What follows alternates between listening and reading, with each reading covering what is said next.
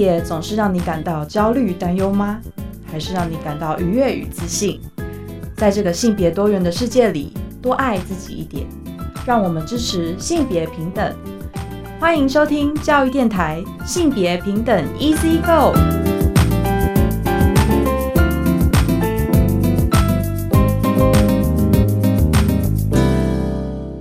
大家午安，欢迎收听教育电台性别平等 Easy Go，我是文龙。不晓得这礼拜大家过得好吗？在疫情期间哦，其实我们的节目会跟大家分享许多书哦，因为最近一两个月台湾出版了非常多关于性别的书籍。而今天的性别慢慢聊，想跟聊的是一本生产的书哦，书名是《生产本该无伤：顺势生产与阿平医师的好运助产所》。稍后呢，很高兴我们邀请到了这本书的作者哦，陈玉平医师来谈他的作品。今天的性别大八卦，想跟来聊东京奥运，因为呢，东京奥运可能会有首位的跨性别选手。我们先进行性别大八卦。性别大八卦。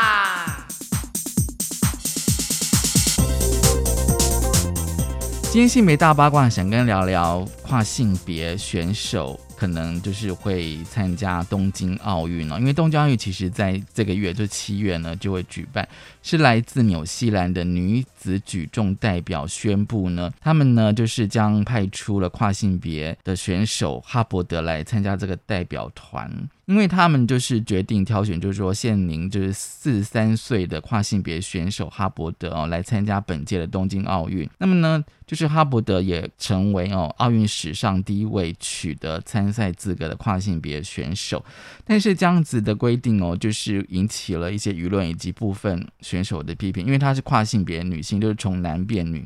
虽然这个哈伯德已经取得了就是说全面变性的手术，而且也拿到了这个女性的的那个身份了，但是呢，因为她的生理的状态啊依然是属于男性状态，允许呢她参加女子组的赛事。像比利时选手贝林亨呢，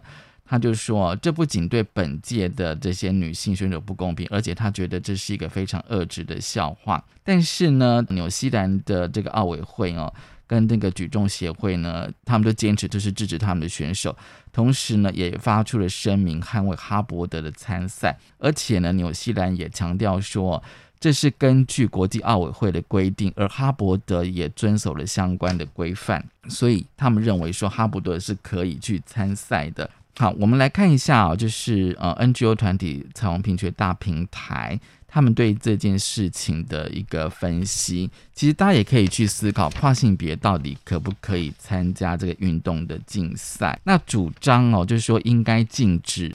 认为说跨性别女性就是男跨女，其实她生理上的男性哦，明显享有体能上的优势，因此呢，参与运动赛事哦，明显违反公平原则，使得其他女性运动员的权益受损。那么另外一个阵营，他们主张不应该禁止，是说每一个人呢本来都有生理上的差异，像身高啊、体重或是肌耐力本来就不一样，所以呢不断的强调跨性别女性的优势，只是在强化女性在运动的表现上不如男性的刻板印象。这个其实大家可以去思考，而且像哈伯德是因为他已经取得了。这个女性的合法身份了，而且呢，许多的国际赛事呢也并没有禁止跨性别女性参加的规定，只要符合相关的体检的规则就可以参赛。观察许多跨性别运动员的表现呢，也不存在绝对的优势。因此呢，立法禁止跨性别女性参赛，明显是一种歧视。好，那我们来看看这个国际奥委会的定义是什么？那国际奥委会呢，他们在二零一五年也更新了这个相关规定，只要在参赛前十二个月，就是一年前呢，体内的睾固酮含量控制在一定的数额以下，跨性别女性运动员自然就有参赛资格。而各系项的竞赛项目呢，则会有不同的规定。所以呢，哈伯德哦，她其实是一位跨性别女性的运动员，因此呢，她因为东京奥运延期的关系呢，就很可能成为首位在最高体育殿堂，就是奥运已经算是一级的竞赛啊的跨性别的运动员。好，大家可以去思考就是说跨性别者到底可不可以参加这个运动的竞赛哦？其实根据二零二零年发表最新研究呢，这个使用荷尔蒙两年之内，跨性别女性的体能的表现哦，对于顺性别女性呢，大概好百分之十，但是超过两年之后呢，其实就没有显著的优势。而跨性别男性就是女跨男，在使用荷尔蒙超过一年之后呢，表现跟顺性别男性或其他男性呢，其实并没有显著的差异。大家可以去思考这个议题。好，这是今天开始跟大家分享的性别大八卦，稍回来性别慢慢聊。性别慢慢聊。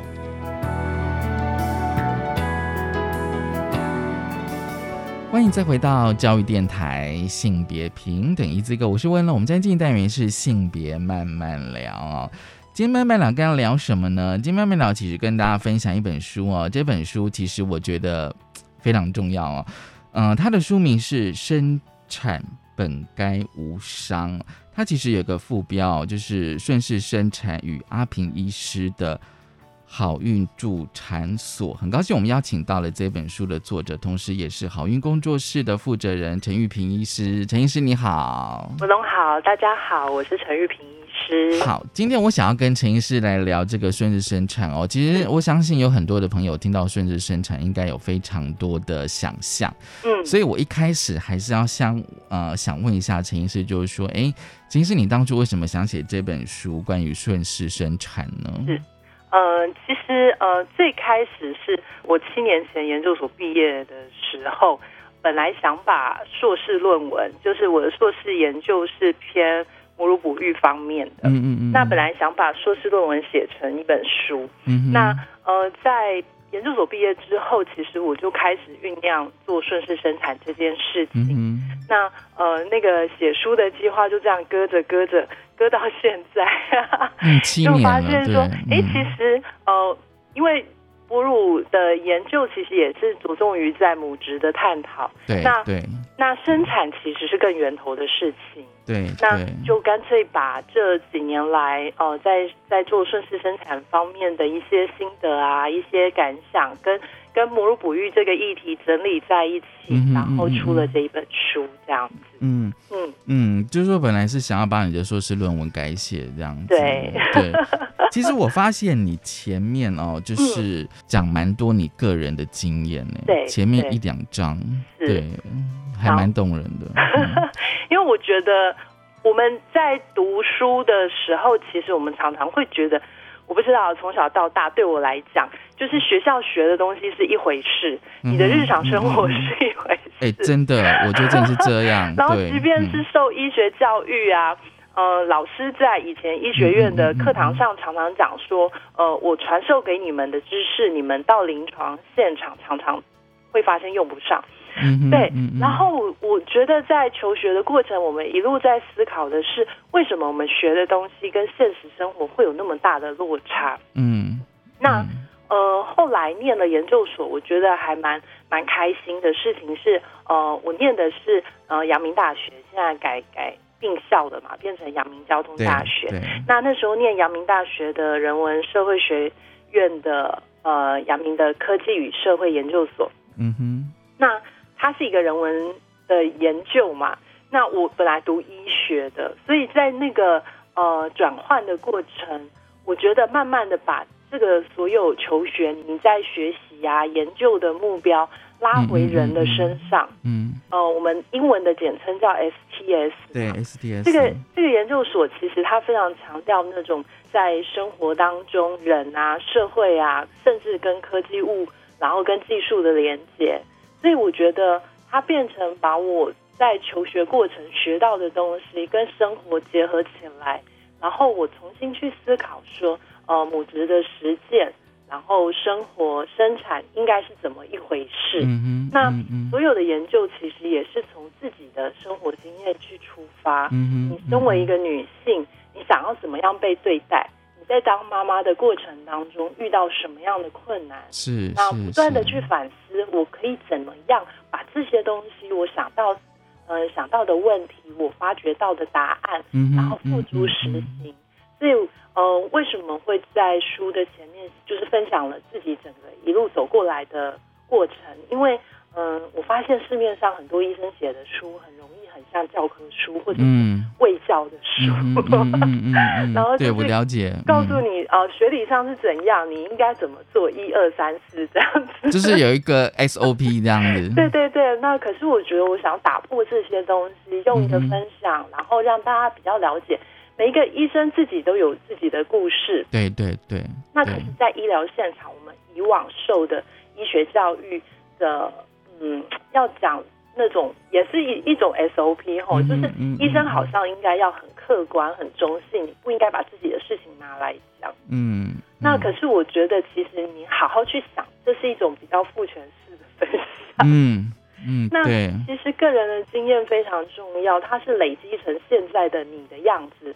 的一个嗯嗯嗯经历。嗯那为什么我会做一个不一样的生产方式、不一样的事情？我当我把背后整个呃养成的过程，然后我遭遇到什么事情跟大家分享的时候，我觉得大家比较会愿意从不同的角度去看待生产，那它也比较贴近我们的生活。而且陈医师，你有在书里面提到说你自己就是在家里生产，对，对对，嗯就是在家里出生在的。在家里出生对这样子对对哦。嗯，所以这样子的经验，就是说会让你，就是说去读医学院的时候，会不会都是你所学的再去映照到你本身在家里出生的那一个经验这样子？嗯，我在书里面有写，其实我本来觉得在家里出生，是因为我们那时候住在雾社山上，嗯交通不方便、医疗不方便的关系。嗯那我真的是一直到念了研究所，重新去看待台湾生产的历史的演变、接生者的转变之后，才知道啊，原来我出生的那个年代刚好跨过台湾接生者的改变的那个年代。嗯那在我之前，其实大家在家里申请产婆来家里接生，这个是一个很很正常、很占大多数的事情。嗯那从从一九七二年，就是西元一九七二年之后，台湾面临了接生者一个巨大的转变。嗯那呃，生产的场所也从家里移到医院、医疗院所对去。那我很幸运的就是跨过那个年代，然后呃在家里出生，然后请助产士来接生这件事情，我一直到念研究所看了生产的历史之后，才重新去跟妈妈讨论。嗯嗯对然后才知道啊，原来其实很多我受医学训练觉得理所当然的事情，它并不是那么理所当然。嗯哼对，嗯嗯嗯，所以有时候就是说，在医学院所学的跟自己的经验去映照啊，对我觉得那个共鸣应该是非常强烈的。因为你讲到一九七零年代，因为我也是一九七零年代的时候出生，哇，可是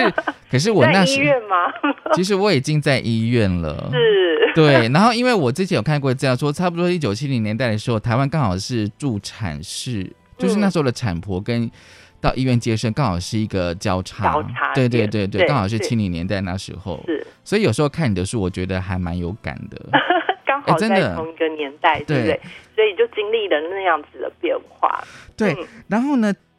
陈医师，我想问一下哦，就是说，因为你到那个医学院去就读的时候，你书里面有提到，就是说，就是比如说你毕业之后科系的那个呃选择啊、嗯我觉得那个好像也是蛮性别的。非常性别啊，可是，在那个时候你不太去好。那既然我们是同年代的，其实我们求学的过程，性别一直是被压抑讨论的一件事情。对对，那在求学的过程当中，因为医学院里面女生很少，对，我我前一阵子呃，我一个我送书给一个老师，嗯哼那他是补习班的老师，他有一些学生已经考上医学院了，嗯嗯，然后他说他特地拿给两位女性的医学生看，嗯哼，他对我书中讲到说那个为什么要去翻毕业纪念册 这件事情，觉得很很疑惑。嗯，然后我就其实觉得蛮开心的，嗯就是说，哎，其实现在我们讲性平讲那么久对了，对，现在的医学生他们对性别方面可能比我们以前有更好、更开放的一些想法。对，那对对在我们那个年代，其实呃，光是医学院里面的性别的差异的悬殊比例，就会让女性成为非常少数。嗯哼，那在选择科别的时候，大家都会用既有的性别框架去看，毕竟妇产科还是属于外科系，因为它、科，嗯嗯，嗯对它需要动刀，它需要很有体力，因为常嗯常如果你要接生的话，半夜得起来。嗯哼，对嗯所以就是说，在那个年代，其实女生走妇产科的并不多。嗯哼，那嗯那个累积下来，你就可以看到现在所有就是妇产科相关的学会，或者是理事啊、监事这些东西，全部都是几乎都是男性。男性吗，对嗯你看到，的女性都是个位数。嗯嗯可是呃，这几年有一个蛮大的变化是呃。四大皆空，我不知道前几年大家一直在讲这件事啊，四大结构文龙知不知道，我有就是听过，嗯对，因为呃医疗体制的关系，对就是大科别其实嗯他的给付跟他的职业环境嗯嗯，是不成比例，嗯嗯嗯嗯嗯，所以医生们都从这些大科别出走，嗯哼，然后所以就是面临妇产科招不到住院医师这件事情。嗯哼，那嗯、呃大就医学医学生毕业之后，他从大的科别出走的情况，呃，我我有特别去请呃妇产科医学会，就是去跟他们调资料来看。嗯嗯，那大家都说，呃，就是呃医生出走，可是我发现女生选择妇产科的。呃，就是考过专科医师，拿到妇产科医师资格的人数并没有太大的变化，嗯嗯，然后出走的都是男生。嗯我觉得这个在职业选择上也蛮有趣的，就是说，呃，男生在选择职业的时候，他会跟这个社会，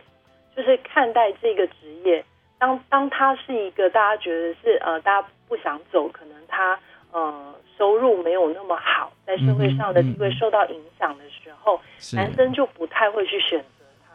就是他比较没有那么的前怎么样，他的前景不是那么看好的时候，是会去会影响到男生选择这个职业。嗯哼，是很有趣的是，那个曲线是女生其实没有什么太大的变动，嗯，那可是就变成那几年女女生的妇产科医生的比例整个就拉高了，嗯，因为男生出走嘛，对然后女对对对生维持对。不就变成哎，好像各个医院都在反映说，哎，我们现在住院医师普遍都是女生这嗯样，子嗯，所以女性进入妇产科在在前几年才有一个蛮大的翻转。嗯哼，然后后来到现在，因为呃一些尤其是生产事故救济条例的通过，哦对对对，然后对。让呃妇产科医生回笼，因为这个在呃职业上其实是一个蛮大的保障，嗯嗯所以妇产科又回春了。可是很有趣的是，回春之后，女性就翻转了那个比例，嗯就是，现在妇产科医师女生的比例是当年男性的那个多数。所以现在的女生的比例比较高，对对，就是通过专科医师考试的女、女医师比较多。可是我们要知道，就是一个专科医师的养成，没有个呃五年十年，其实没有办法累嗯积嗯一定的力道。嗯所以其实我蛮期待目前年轻一代这样子的翻转之后，或许我们过十年、二十年，妇产科医学会会有性别上一个蛮大的翻转。我觉得应该是有翻转，比如说嗯，比如说，就好像陈医师你写的这本书好了，可能在二十年前，大家不知道什么是叫做顺势生产，对。啊，你现在写出来之后，我觉得这大家慢慢有这种概念啊、嗯，那其实我接下来比较想要知道，想想问就是说，像陈医师你去念那个就是科技与社会研究所嘛，哦，嗯。是不是就会造成就是说你过去在学在医学院的一些想法，应该会有很大的冲击？是因为呃，我们的研究所非常强调性别的概念。嗯嗯嗯，等于所有的学门，就是所有的学科，我们念的基本的东西里面，性别的意识都在里头的。对，那以往医学院的教育是完全没有性别教育可言，啊，九零年代吧，九零年代对，所以就是说，哇，那个冲击真的真的蛮大的。可是也因为这样，我才发现啊，原来我这几年好多隐藏在心里面的疑问，一直找不到答案。其实它就是性别问题。嗯哼嗯，那当你看到性别的存在，然后所有的东西从这个角度去想的时候，其实不但找到很多以前想不通的答案，嗯哼，而且嗯你会发现你的做法更呃，我们讲的，其实我们顺势生产在之前大家比较熟悉的一个名词是温柔。温柔生产温柔生产。对，嗯。然后我觉得这当中就是像譬如说，好，以前在医医学里面你在讲生产方式的不一样的时候，这样子的生产方式很容易被医生呃，就是驳斥，嗯，他会拿很多的医学论文来告诉你说这是不安全的，嗯嗯这是不可行的。嗯。那后来念了这些东西之后，你从历史的角度，从其他人类学的角度、社会学的角度再来看待这件事情的时候，嗯嗯。其实你会有比较温柔的眼光。就是说，其实医学不代表一切，可是对很多人来讲，因为自从把生产这件事情交托给医院医生对医疗之后，它变成以这个为依归，就是说医生说了什么，我们就照做就好了。对对对对，那其实念了这些东西，接触了这些东西之后，你反而会用一个比较呃全知的角度，重新来看待母子的诞生、生产嗯这件事情。那我觉得真的变得温柔很多，因为以前都很想去跟人家吵架。其实，其实这件事，你知道吗？因为你书上有写说，就是说医生的专业自主跟那个孕产妇的身体自主，我觉得那是沟通跟协调的过程。是我觉得这观点很棒哎。对，因为因为要生产的是产妇，哎，不是医生。可是对为什么你要他照着你你讲的事情做？这就是一个医学的权威嘛。嗯那在嗯二零一四年那一段时间，其实有过蛮大的冲突。嗯那嗯嗯呃，那时候就是妇产科医生会觉得说，你产妇拿着这个生产计划书来说你要怎么生，哦，生产计那划书，嗯对嗯，这样好像是一种对专业的质疑跟挑战。嗯嗯，为什么我要照你希望的方法去配合你？嗯？嗯，那你看这个中间的权利的不对等跟知识的落差其实蛮大的。嗯哼，对，那你如果身为一个女性，从我在书里面有写，其实那时候我是非常生气的。可是我的生气的角度不是妇产科医生的那种生气，而是我身为一个女性，哦哈，你你被贬义成呃孕妇产妇就是一个无行为能力，只能照着你说的事情做的嗯嗯人，嗯我觉得不应该是这样子的。就是这两个角色是应该要共同合作。它借由生产计划书当一个工具，当一个媒介，我们一起去规划我们要进行的生产，而不是说产妇拿了生产计划书来对医生就是一种质疑。嗯哼，对，嗯那我觉得这个这个对立的角色，我们要去缓和它，然后嗯哼嗯其嗯实双方都应该静下心来，好好去看待，重新看待生产这件事。因为你书上我记得你有提到，就是说，因为生产其实它并不是疾病，对对，它是一个生理过程，对对对对对，而且是一个很独特的生理过程。嗯哼，对，那呃，过往为什么会把它变成疾病？我觉得也是因为从生产这件事情进到医院以后，它势必被医疗化。嗯哼，那医疗化之后，它会把它给一个定义，因为生产是危险的，它是很容易突然你看起来风平浪静，然后变成一个紧急的重症这样。嗯嗯那这件事情是也没错，可是关于风险的管控，其实你应该可以在孕期当中做更完整的知识的输入，然后嗯详细的讨论，去 management 去去管控这个风险，而不是说因为我说这个事情有可能一下子变成非常高的风险，而我就用强力的医疗介入去管控它。嗯嗯嗯，对对对，我觉得差别在这里。差别在这里。对嗯，好，我们这一段呢，我们先休息一下。我们下个阶段想要跟就是呃陈医师继续来聊聊啊、嗯你的这本书哦，生产本本该该无无伤伤。我们先休息一下，稍后回来。好。